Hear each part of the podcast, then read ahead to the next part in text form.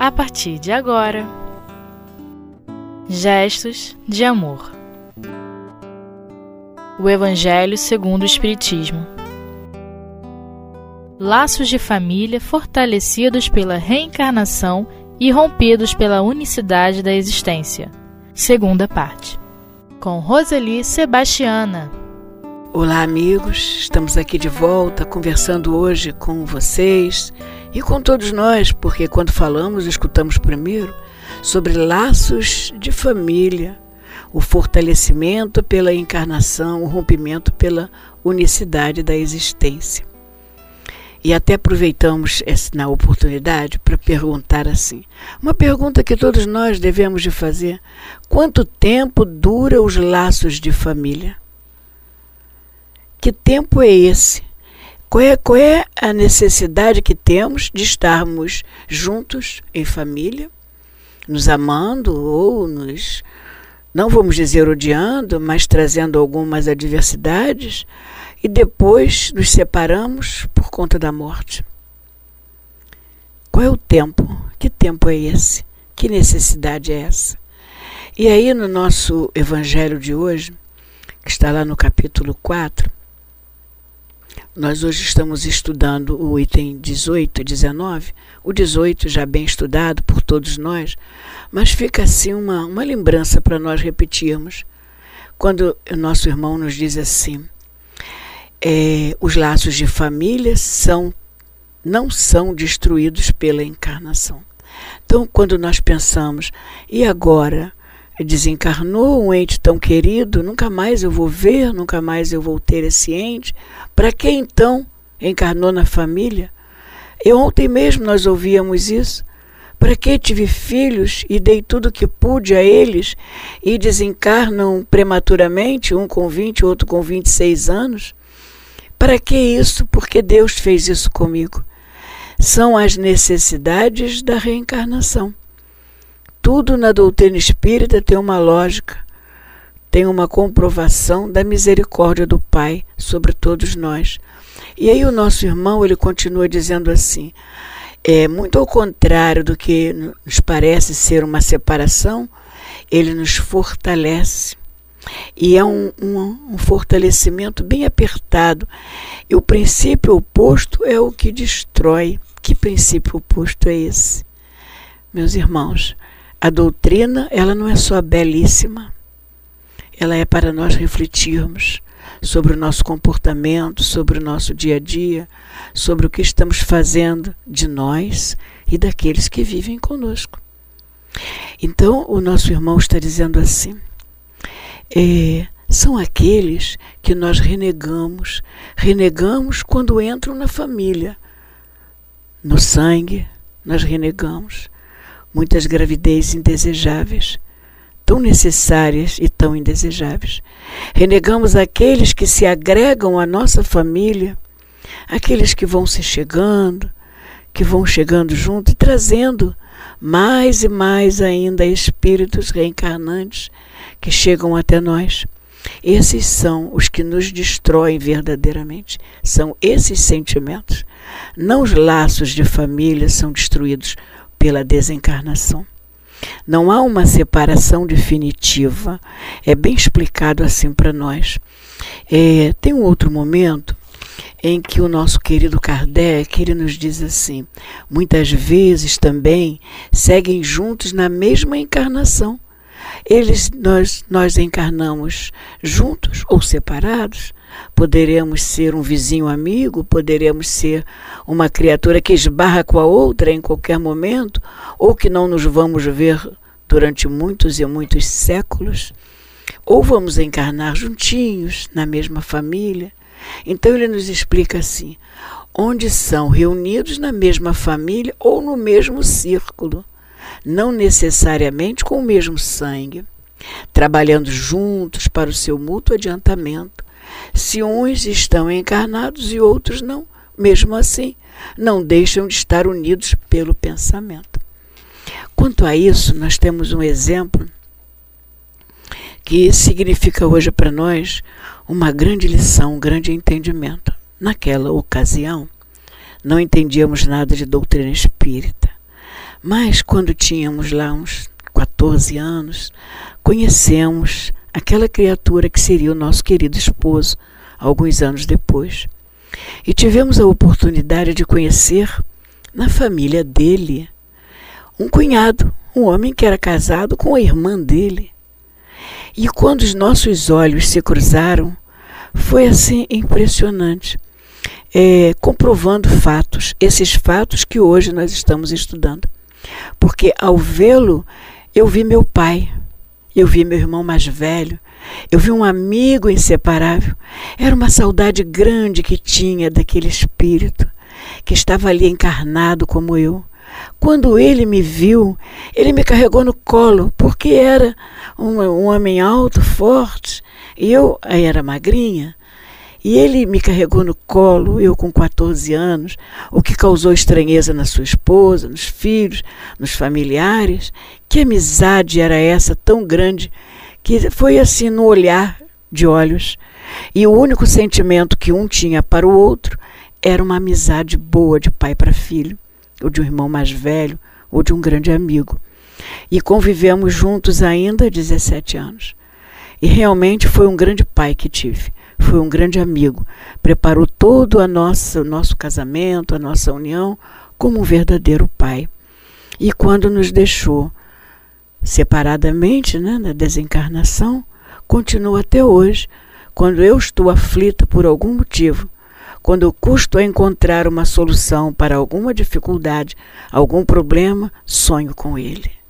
Imediatamente ele me diz: Estou aqui eu vou estar sempre com você. O que amizade é essa?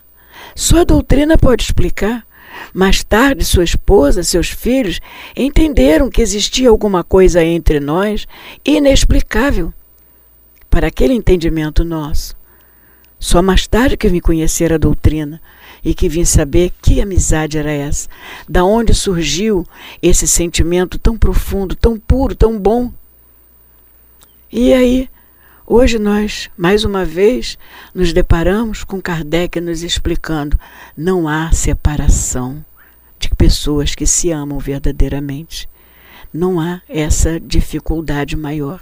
Nós é que criamos, nós é que estamos é sempre cobrando alguma coisa deste Pai, deste Pai amoroso e bom, quando nós dizemos por que levou o meu familiar, por que me separou, por que agora não posso vê-lo?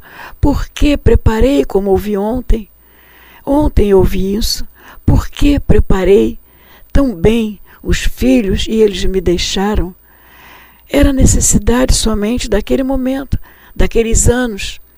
Era o reencontro, era alguma coisa que faltava, era para mostrar a cada um de nós o quanto somos capazes de amar e ser amados, o quanto aqueles que chegam até nós tão pouco tempo que nós ficamos assim tristes, mas eles chegam por uma necessidade de dizer a nós: só faltava isso, obrigado.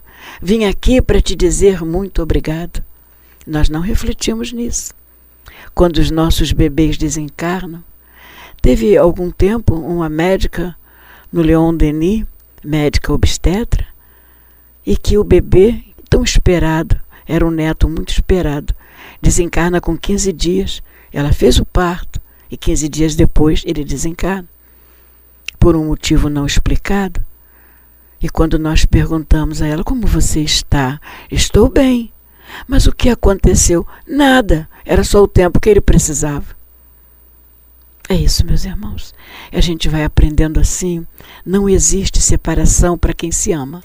Não existe a separação definitiva para nada. Mesmo aqueles que ainda não se amam também não têm a separação. Porque deste sentimento forte que nós renegamos hoje, virá amanhã o grande amor. Com certeza, esse é o objetivo das nossas encarnações, consanguíneas ou não, estando junto com esses entes queridos, ou não, ou não. O visto fisicamente, poderemos estar em pensamento, Poderemos encontrá-los nos nossos sonhos, quando nós nos desligamos do corpo temporariamente, estamos encontrando aqueles entes tão queridos, tão amados nossos. que era verdadeiramente formando a nossa família.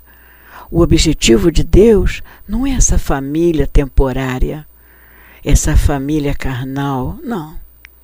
Tem que ter um objetivo maior de Deus para nós. Somos muito importantes, meus irmãos, para viverem só uma encarnação. Olha, agora nós vamos dando um tempinho, né, para nós refletirmos um pouco, mas voltamos já já.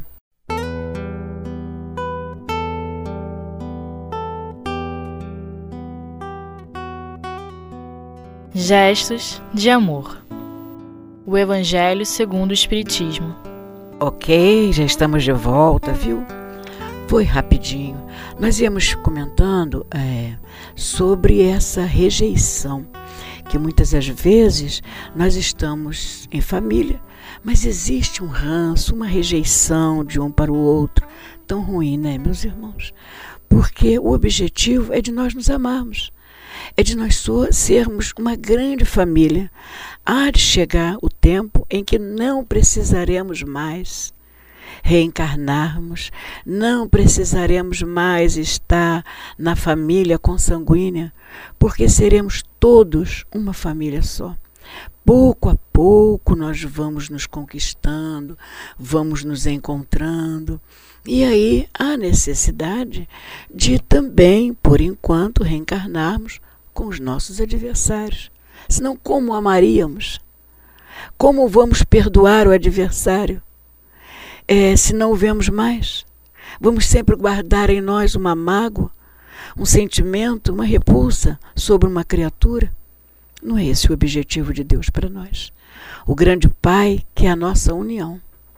E quantas vezes, é, refletindo sobre essa lição, refletimos também de que nos grandes acidentes que há os desencarnes coletivos, e quantos daqueles que desencarnam em família, na família consanguínea, não se veem durante alguns anos, alguns séculos, mesmo no plano espiritual, porque ainda não tinha havido a conquista, o sentimento do bem, a compreensão, a aceitação ou o perdão.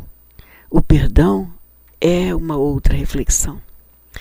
É, vamos falar só um pouquinho do perdão, porque o perdão seria mais alguns momentos para nós, meus irmãos. Porque se refletirmos que quando achamos que já perdoamos alguém, é porque naquele momento percebemos o quanto fomos egoístas, o quanto fomos orgulhosos, o quanto nos sentimos importantes diante daquele que nos disse alguma palavra que nos magoou, que nos ofendeu. É isso.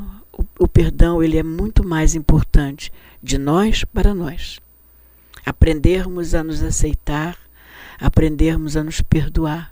Esse é um dos objetivos da reencarnação e um dos objetivos de reencarnarmos com os nossos adversários, para sermos testados. Já sabemos, já estamos nos aceitando, já estamos entendendo o que é realmente conviver em família? Já estamos sabendo como é que esses irmãos que não constituíram uma família de três, quatro, cinco ou dez pessoas dentro de um lar, mas que cuidam de cem, quinhentas, quantas tiverem, quantas forem necessárias. A maior prova disso é o nosso querido Divaldo. Não constituiu uma família só para ele. Ele tem uma família imensa. Já já está um degrau acima de nós, não é? Já está trazendo um aprendizado para nós do que, que é a família universal, o amor em família universal.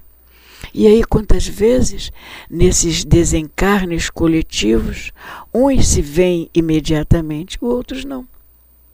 Outros não sabem o que, o que aconteceu. Tem um, um outro exemplo importante que estou lembrando agora para citar para vocês. Há alguns anos, quando conheci a doutrina, imediatamente já queria um mentor para o meu culto no lar. Todo mundo tinha um mentor. Eu também queria um.